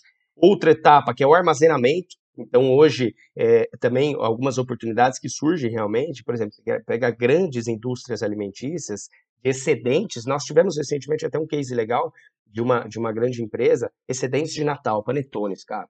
E a gente tinha uma cacetada de panetone maravilhoso. E, porra, surgiu a oportunidade, porque não com a Food Save? Cara, foi um êxito total, um panetone maravilhoso, um desconto super legal. O cara limpou o estoque, Parte ele fez a doação, parte a gente fez via plataforma. Pô, fez um negócio tão legal. Então, tem uma série de oportunidades, Davi. Se a gente olha hoje, um terço de tudo que a gente produz no mundo a gente joga fora. Então, porra, mais que a oportunidade, tá na cara. Um mercado de 750 bi de dólares. Então, quando a gente olha o tamanho desse mercado, é uma série de oportunidades, porque hoje, e, e para fechar da minha parte que o Assis colocou, a deficiência é muito logística, principalmente quando a gente fala Brasil. E hoje não falta produzir alimento, falta distribuí-los corretamente. Esse é o ponto. Então, hoje, a desigualdade social que a gente vive, principalmente da onde a gente está, que é onde a gente acredita, é onde a gente vai mudar o cenário, que é no Brasil e na América do Sul, é onde a gente vê o impacto disso. Por quê? Porque a gente vive, é, destoa muito a realidade de outros países e de outras realidades diante do que a gente joga fora. Mas eu acho que tem uma coisa que eu acho que é mais fácil a gente olhar isso quando é filantropia, quando é impacto social, quando é empreendedorismo social, que é essa mudança da visão de concorrente para cooperação. Eu não vejo cooperação em empresas de capital aberto, eu não vejo cooperação em empresas que disputam uma gôndola, eu não vejo isso tão claro. Eu vejo ações pontuais que acontecem, mas essa cooperação você falou, meu, tamo junto é, e vamos fazer isso acontecer, porque a gente é um pontinho no meio de um problema muito maior, eu aprendi isso na pele nos dois anos com o Organismo Solidário. Tipo, é a relação que você trouxe um pouco da como a gente indiretamente conhecia o Food to Save. É alguém que tem um projeto que junta comigo, que já conecta com o outro, conecta a gastromotiva, velho, a gente troca ali. Numa dessa eu tô juntando. A coisa acontece, não tem NDA, não tem, cara, não tem essa putaria, velho, que acontece, essa preguiça alheia, essa falta de proatividade esse senso de medo, é um medo de dar errado muito maior. É a mesma, é a mesma, se você for falar, você que está ouvindo a gente, a gente projetou isso no dono do negócio, que tem o medo de jogar fora, né? Que tem o medo Sim. de doar em vez de jogar fora. Mas quanto Sim. dono de negócio, quanto executivo que a gente conhece, executiva por aí, tá fazendo coisas proporcionais a isso, com projetos incríveis, com pessoas incríveis que podem estar no time, que gente que não arrisca. Cara, arriscar hoje é muito delicado. Porque é o que você falou, a projeção de segurança no campo profissional, ela faz as pessoas não ousarem não arriscarem. Tá todo mundo com medo de se demitir. Tá todo mundo. Eu acabei de ver uma situação aqui na Ilha Bela incrível de citar, que é a Manu, uma pessoa que eu tô falando, inclusive, ela me, tava me bombardeando aqui. Eu falei, Manu, eu tô gravando. Ela trabalhava num lugar super seguro, um projeto super tal, uma perspectiva de, mano, médio e longo prazo estável ali e a vida mostrando coisas incríveis em volta. Ela recebeu uma oportunidade para trabalhar aqui na Ilha Bela, fomentando a economia local e tal, um negócio que ela ia pegar um recurso que existe e ajudar a distribuir esse recurso para várias iniciativas. Ela não escolheu trabalhar por uma questão de momento e grana, sabe aquela coisa do seguro? Cara, uma semana depois ela foi demitida. E aí ela tá agora assim, caraca, velho. Então, quando vocês falam um pouco disso, desse território dos. O que, que é seguro agora, galera? Vamos ser realistas, né? É Eu falo que o ano é o ano do all-in. A gente já falou isso em alguns episódios aqui, né, Davi? É o ano, cara, da gente se juntar e fazer junto, né? Porque quem tá fortalecido é a minoria, gente. Eu vi até uns dados agora, sei lá, 5% das pessoas ganham mais do que 7 pau no Brasil, 5 pau no Brasil. É tipo, mano, tá, tá pauleira. A mão de obra, sei lá, que ganha um salário mínimo. Como essa galera sobrevive, né? Eu tô num outro projeto e a gente vai trazer pauta sobre isso aqui. Cara, como sobreviver com o salário mínimo? É, cara, é traquitana, é pedir atestado para fazer trampo de pedreiro. E, cara, o cara tá errado, desculpa, tá certo. Então tem um exercício aqui que a gente precisa olhar, que é Guido, não sei se tem filho ou não, né? Tem, que é, é a perspectiva de quem tá vindo depois da gente, né? O que, que a gente vai deixar? É, só de sobreviver, poder ter uma satisfação, aprender pra caramba, poder convencer ou engajar investidores, né? Vocês têm um capital, pô, vocês conseguiram mobilizar um recurso e estão dentro de um caminho que, independente do que ele vai ser lá para frente, ele já é, já é uma realidade. Pô, isso é sensacional, cara. É sensacional. É, então, super admiro o olhar de vocês que traz o impacto sem ser o ISD, né? Você trouxe muito isso, Lucas. É legal isso. Cara, não, eu não posso me movimentar por causa de um selo. Eu preciso me movimentar porque isso faz parte da minha integridade como empreendedor, executivo, o que for, cara. O selo é um plus, é um reconhecimento do que eu tô uhum. fazendo. Mas, cara, integridade, eu acredito, eu falo, eu faço. A gente bate isso muito forte aqui, né, Davi, com os episódios. Cara, a gente quer buscar empreendedores que acreditam e são parte do que eles entregam como propósito de valor. Normalmente esses caras dão certo. Esses caras, essas mulheres, esses mais novos ou mais velhos, não têm essas, essa cisão. A gente gosta de trazer isso. Mas eu vejo a partir da fala de vocês muita idoneidade, né? Eu sinto muito isso, mesmo sendo uma startup da moda descolada, que tem esse olhar pré-conceituoso, que é a camada 1 de vocês. E que não necessariamente as pessoas têm tempo nem vocês têm recurso suficiente para contar o que está por trás, que é a verdade como ela é, né? Exato. E, e, e, tem uma coisa do Brasil, às vezes complementando o que você falou, que é muito de empreender por necessidade, né? Então é o cara que monta o carrinho, a barraquinha, ou que ele tem três trampos, ou que ele faz, ele vai para se virar, para sobreviver, que é uma realidade dura, né? Só que daí sai grandes cases, né? E da mesma forma hoje, que como a gente não tem estabilidade nenhuma no negócio, de estar, tá, pô, eu tô ali no, no, tô tranquilo ali com a minha remuneração, nunca vão me mandar embora, que isso? E aí muita gente, você colocou o case aí da, da, da sua amiga e da sua colega, que é justamente assim, às vezes o toque vem de uma forma ruim, né? Isso não deixa de ser ruim, né? O pé na bunda, ou aquele toque, aquela movimentação que você não esperava, serve para abrir os olhos. E aí quem muito espera nada faz, né? Então, pô, eu estou constantemente buscando a, a, hora perfeita, o modelo ideal. Você não vai fazer nada, porque enquanto você está pensando, tem um cara mergulhado no Google vendo oportunidade, tem um cara mandando um e-mail, tem um cara se relacionando, entendeu? Então, eu acho que o momento é já, cara. Seja, esse negócio de collab, né, e de estar tá junto ali, ele tem que existir, ele tem que existir. E ainda quando é um bem maior, porque não, eu, eu, eu, não posso ser egoísta a ponto de falar que esse modelo de negócio vai impactar a mim, aos sócios, aos, aos, aos, aos usuários. Pô, impacta todo o sistema. Eu não posso ser egoísta a ponto de não ter essa colaboração, de eu não ter que olhar e empurrar o outro. Quem sou eu? Eu sou um pontinho, 10 meses, uma startup, uma em um milhão, entendeu? Então, assim, a gente tem que ter esse senso e tem que manter isso, né? É a profundidade da diferença social que hoje alguém, algumas pessoas têm uma, uma certa oportunidade e que não deixe isso passar.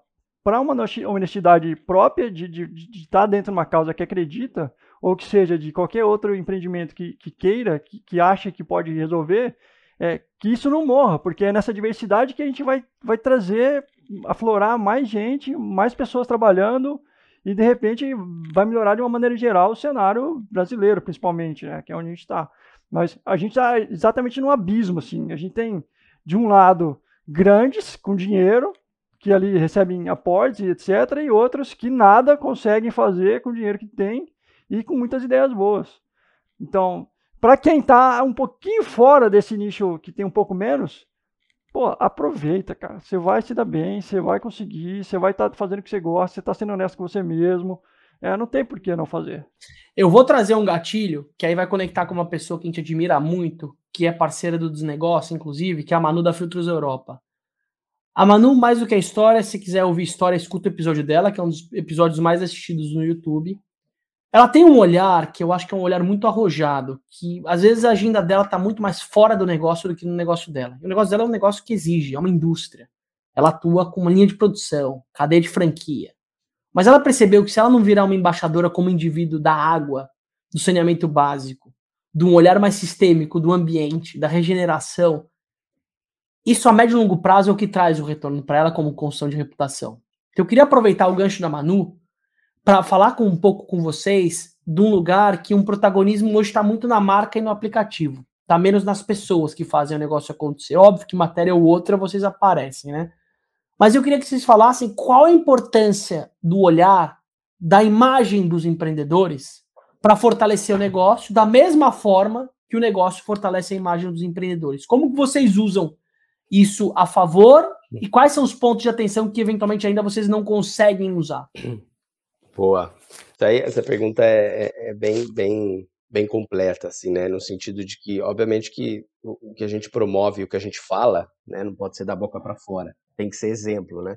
E, e, realmente ter vivido isso, né? A questão do desperdício, nunca ter sido um privilegiado, nós todos aqui, de nunca ter passado fome, nunca ter ideia do que é isso, né? E trazer para uma realidade dessa tão chocante, né? Faz a gente refletir, obviamente, a gente tem que olhar a sociedade dessa forma. E quando a gente olha no case que você colocou de como a gente, qual é a imagem que a gente quer transmitir. Realmente, o Guidão colocou, brincou da esposa dele, eu brinco que nós somos os chatos dos restaurantes, quando vem uma porção de arroz exagerada, eu falo, cara, é uma pessoa, não são cinco que vão comer aqui, vai lá, volta para a panela, né, que hoje é o que a gente mais desperdiça no Brasil, quase 30%, é o arroz ali, né, que falta em muito prato de comida, é o que a gente mais joga fora, fala, ah, é só um pouquinho de arroz, né?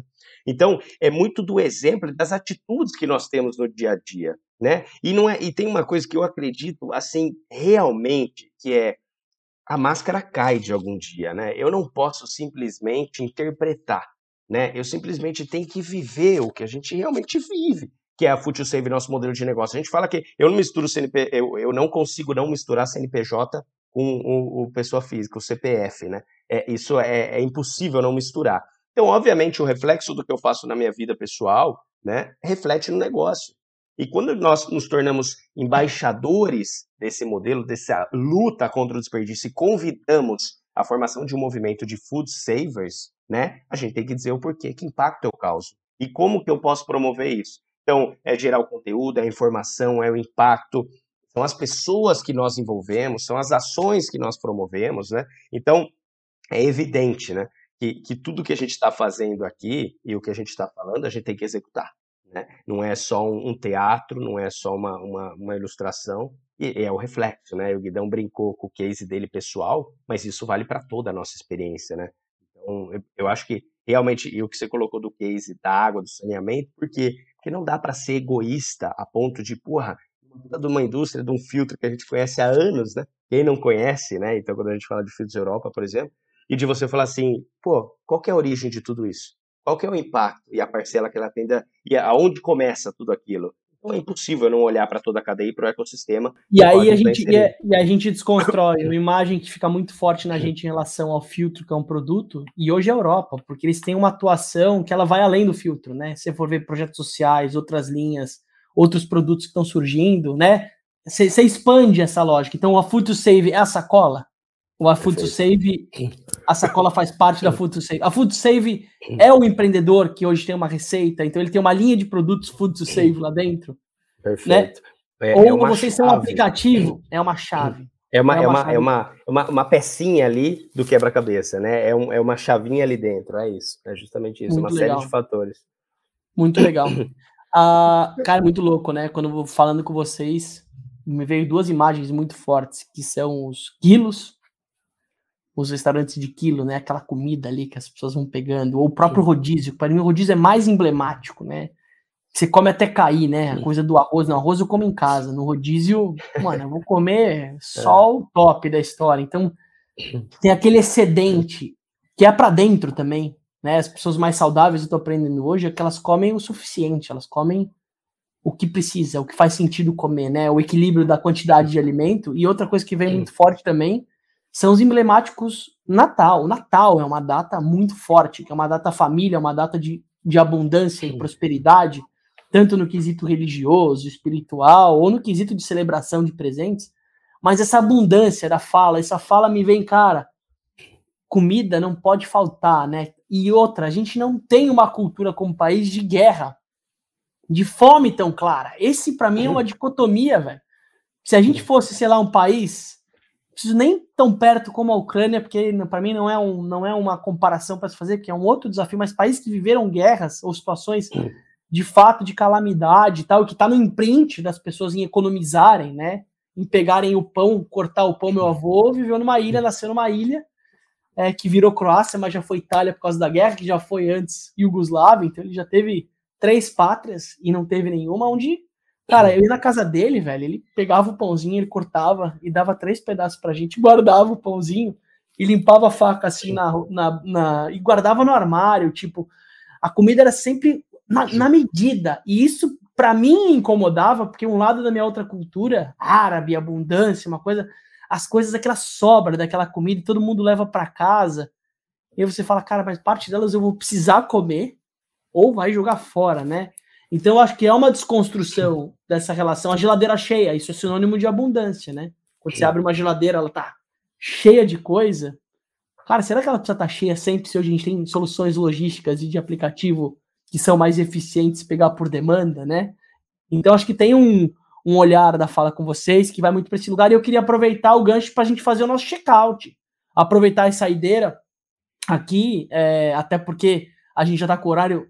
Desnegócio é transparência, Lucas. Eu sei que a gente está nos bastidores aqui, que o Lucas vai precisar dar uma saída rapidão, mas eu acho que a gente já está no mood de fazer a nossa, a nossa a nossa saideira. A nossa saideira a gente tem um ritual que chama check-out, que é como a gente está se sentindo como que o nosso papo é, reverbera em nós quatro aqui, como, como pessoas além dos nossos cargos e das nossas responsabilidades empreendedoras. Pode começar aqui, pô. Deixa, deixa o Lucas puxar, que o Lucas ele precisa sair. Então... Não, pode puxar, pode puxar. Pode puxar, pode puxar. Pode, quero ouvir o Buda Não, eu não vou deixar ele primeiro, porque senão ele não pode... termina, cara. Não, não, pode puxar o Guidão, o Guidão. Eu já entendi a direta, pode puxar, Guidão. Não, é, assim, cara, é, para vocês entenderem, assim, é a primeira vez que eu participo de uma conversa assim, é, de maneira é, aberta e pública, né, na verdade.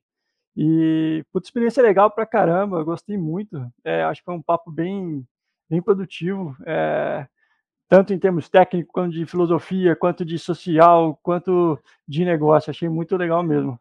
É, fiquei muito feliz, obrigado pelo convite. O bom, o bom de você começar é que daí eu respeito o seu time, entendeu? Eu já não passo do meu, entendeu, Guidão? Pessoal, é sensacional. Eu acho que eu, eu adoro podcast, né? não é algo, é, é algo que eu gosto realmente de ouvir, porque é algo que você está em qualquer momento ali, se eu numa academia, ou caminhando, ou passeando com o cachorro, que é um negócio que você fica ali concentrado. Eu adoro podcast, eu adorei bater o papo, principalmente quando a gente fala do nosso tema, que não tem como a gente não curtir. Eu acho que mais do que a gente trocar termos técnicos e falar da, da, mentalidade de cada um, do que a gente impacta e como cada um pensa, é transmitir isso para as pessoas, né, de forma natural, gostosa, né, que esse bate-papo aberto, é isso que é o, o tesão, o negócio do podcast. Então, sensacional, brigadão pelo convite. E foi, foi sensacional. Alimentação é um tema que a gente gosta bastante no, no desnegócio, eu gosto bastante, a questão de desperdício é, uma, é, um tema que eu já pesquisei bastante. Uma das ideias de pós-iFood era fazer algo parecido com a Food Save, acabei desanimando. Hein? Oi? Tá, tá, cara, eu ia falar isso agora. É isso. Ô, Davi, vamos, já. bora conversar, bora conversar na extensão aqui. Então, uma das coisas que eu pensei foi fazer alguma coisa relacionada com desperdício de, de alimentos. Então, eu fico, eu saio daqui muito reflexivo é, do privilégio que a gente tem como, como pessoas, assim, de ter acesso a alimento abundante, sabe? Eu sempre que eu penso nisso, assim, é dói, sabe? Dói saber que é, uma, é um privilégio, não é algo universal, sabe? É, um, é algo que poucas pessoas têm. Deveria ser um direito, e hoje é um privilégio. É muito triste pensar nisso, e eu fico muito feliz de ver empresas trabalhando com, com esse tema que é tão, tão importante. É, grato pela nossa troca. É, para mim é um território, como a gente falou muito do território, mas é uma. Vocês estão atuando num lugar muito complementar com algumas iniciativas minhas, seja o Orgânico Solidário, a Let's Fly, que é uma empresa de gestão de resíduo e um olhar de proteína na, no lixo, enfim, tem, tem um lugar de ver que tem gente afim de fazer, sabe? Então, é, olhar para jovens, pessoas afim de escolher que a carreira vai ser para algo maior ou algo mais eficiente, é, para mim me dá um senso de esperança para o mundo árido, né, onde a gente não vê esse tipo de coisa. Eu via vocês como um aplicativo descolado conectado com uma com, com um nicho específico que já está sendo atacado, nada contra, né? Mas eu não tinha ainda a profundidade das pessoas, né? Ainda não conhecia efetivamente os dois sócios, mas saio super conectado com vocês é, e super desafiado em como eu agrego isso mais do que para o negócio, para minha vida, né? O assunto de, do desperdício e da equação logística, né? Eu moro numa ilha bela que tem um produtor de comida na ilha e ele já foi, tomou multa, já, mano, o cara tava quase desistindo. Eu falei, cara, então tem um exercício da gente olhar em como a gente olha para o desperdício e a logística à nossa volta. Então eu saio bem, eu fui questionado agora recente também, só um detalhe. Eu sei que o Lucas tem horário. É, que uma grande vai receber uma grande doação para Goiânia, né? E aí um dos papos do, do orgânico lá era do orgânico solidário era, mas vocês têm a, a capacidade, vocês têm produtores locais é, para entregar tudo isso de comida? E a gente traz hoje num discurso que não, hoje a, a comida em grande escala, ainda mais a orgânica, ela tem regiões, safra, você tem uma questão logística, mas é mais fácil eu me, eu me contentar com essa desculpa verdadeira, né? Porque se aumentar a demanda, a probabilidade de eu conseguir equalizar uma produção eficiente, ela existe, né? Não é um impeditivo. O impeditivo é hoje, mas a gente precisa construir o amanhã, né? No hoje. Então, eu saí provocado nisso também, galerinha. Foi ótimo. Animal. E para você que está ouvindo, não vamos deixar de, de falar mais do que cupom, porque aqui não é cupom, é experimentar. Se você tiver alguma ideia de negócio, se tiver alguma coisa relacionada com o Lucas e com o Guido, com o Food to Save, você fala com a gente. O negócio é conexão. A gente não é ponte, a gente vai conectar de fato. É, então, se chegou até aqui, você ouvinte, faça essa conexão com a gente ou, ou com eles. Ou se não, encaminhe esse episódio para alguém que você acha que faz sentido ouvir, porque para a gente é muito importante